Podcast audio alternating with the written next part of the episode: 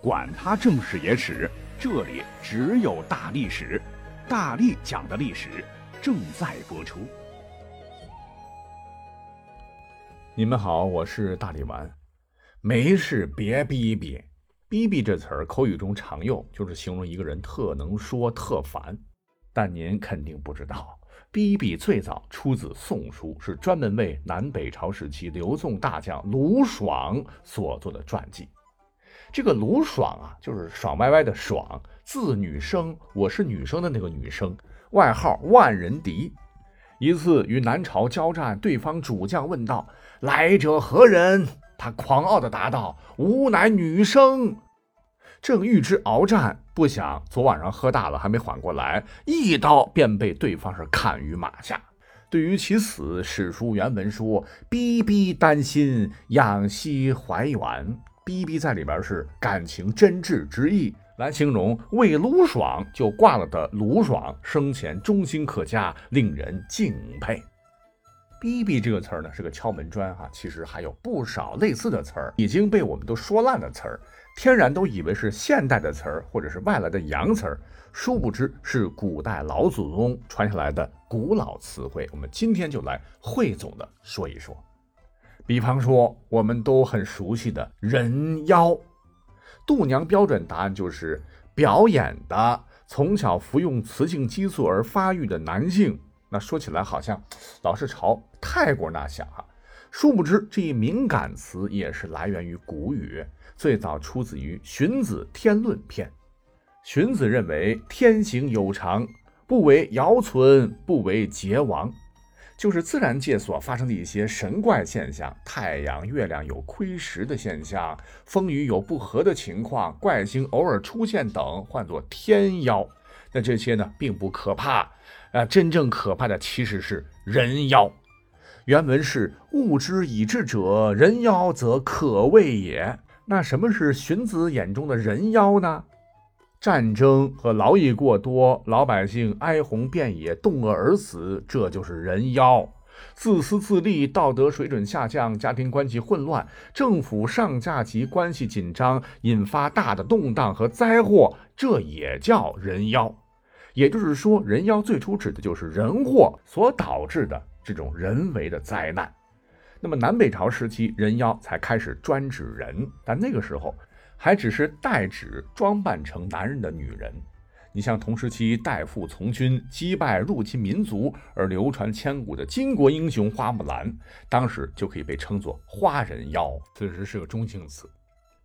咱们继续，那不知道您了解不？在人教版的小学语文第十册《将相和一文》当中，有这么一段似乎很有争议的话，什么内容呢？说赵的客卿。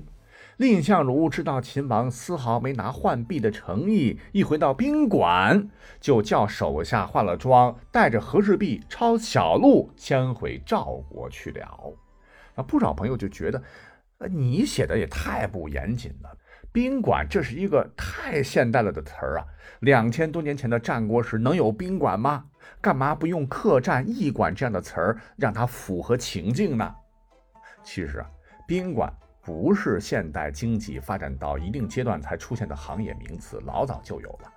据考证，西周时期都城镐京就有住宿的店了。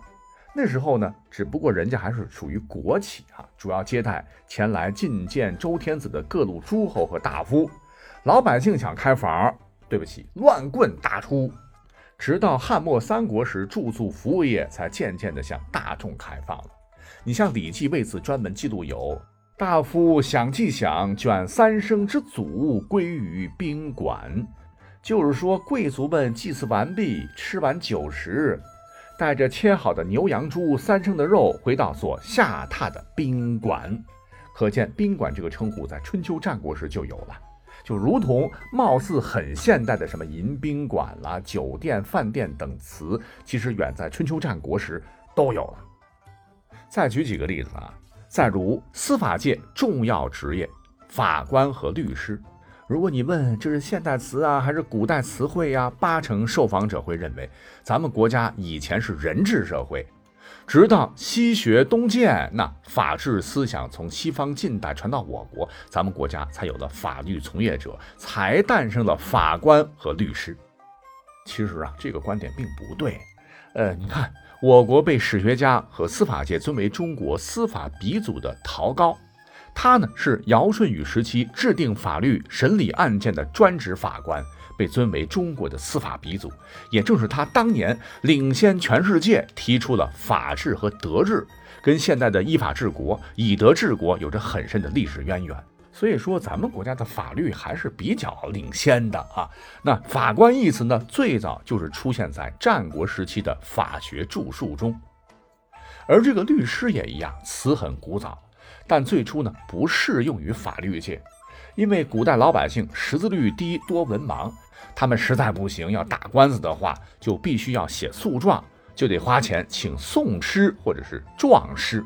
那最好的例子就如周星驰《审死官》中扮演的宋师宋世杰啊，诉讼的讼，那妙笔生花，能言善辩，一纸诉状，搞不好就能定乾坤。其工作类似于今天的律师，就大致相当于今日律师的非诉讼法律事务。但是呢，古代啊这些状师们的这个声誉，说实话，跟今天的律师那远远比不了。因为古人的传统观念认为，哎，不能打官司，不喜欢打官司，啥事儿呢都希望私下解决，由家法啊宗法来解决，由壮师助力闹到公堂，实在是有失大雅。便认为呢，这帮人啊，靠着肚子里有点墨水，搬弄是非、颠倒黑白、捏词辨事，个个坏得很。官方呢也称这些讼师为讼棍，跟淫棍属于同一类别。而律师这个词呢，最早是用于道教的，律是戒律之意，律师就是掌管戒律的师傅。后来，西方的法治精神被引入中国，法院建立了，可以当庭辩护了，那么大家就习惯的走法律途径来解决问题了。新时代新气象，被当成过街老鼠的讼师等，那这样的称谓明显是过于贬低法律工作者了。于是呢，就改用已经在我国使用了几千年的律师代替之，直到现在。还有一个词儿，现在也非常神圣。充满着光哈，这就是上帝。一听说上帝啊，这不是 My God 吗？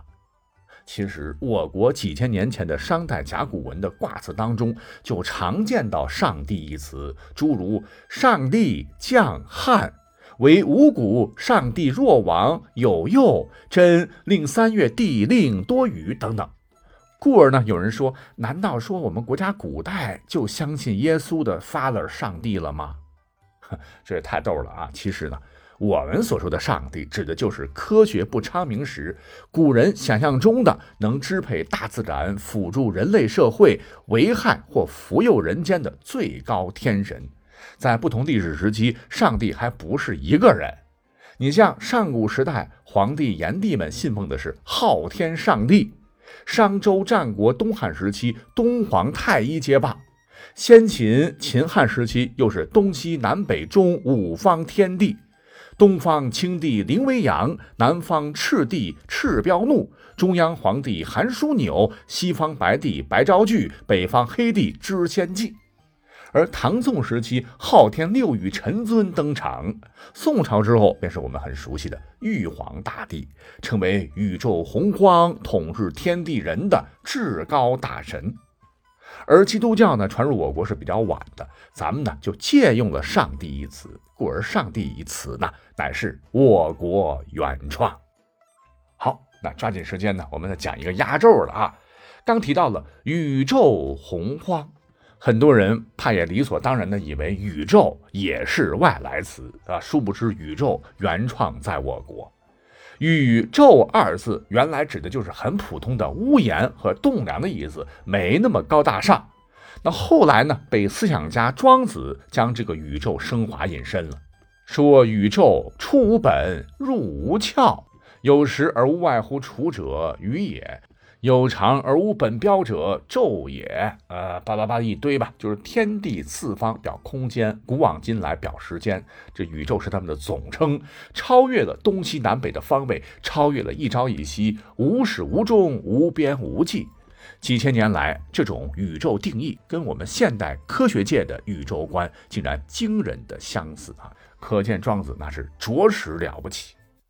也正是在庄子的加持之下，宇宙这个原本普普通通的词儿，就成了高大上，就成了空前绝后的词儿，好像是除了各位上帝，普通人类是无法压制得住的。但历史上，哎，就出了这么一个特别不要脸的人物，是非要逆天而行，让自个成为了前无古人后无来者的笑柄。那这个人呢，就是南北朝时期的侯景。他本是一武夫，反叛了东魏，又投降了西魏，最后呢又投奔了南梁。当时梁朝在位的乃是和尚皇帝萧衍，萧衍宅心仁厚，接纳了侯景。哪成想这小子恩将仇报啊！就是因为收了侯景这厮，东魏兵强马壮，气势汹汹的要来攻打梁朝。东魏强大，梁准备议和。而侯景听闻，担心被交了出去，性命不保，二话不说，率领着几千兄弟是造了反，直接南北朝三个国家都被他叛变一次。当时他也不知道自个儿几千人马能成功，结果呢，赌赢了，几十万的梁军军备涣散，竟然是被他不费吹灰之力攻入梁都建康，革命莫名其妙的成功了。萧衍呢，被活活饿死。满朝大臣都被其屠戮殆尽，而且呢还派军烧杀劫掠，无法无天，血流成河。侯景先后拥立萧纲、萧栋为帝，又自封为史上唯一的一位宇宙大将军。可是呢，没干几天，那又觉得统领全宇宙的大军，还不如当个人间帝王爽，干脆呢就废了萧栋，自个儿称了帝。啊，所谓是多行不义必自毙嘛。没嗨几日，因作恶多端，被陈霸先、王僧辩击败，是死于非命。尸体呢，也被当地恨之入骨的百姓分食，连骨头都被烧成了灰，是拌酒喝下。好嘛，堂堂一个宇宙大将军，竟然成了屎尿屁。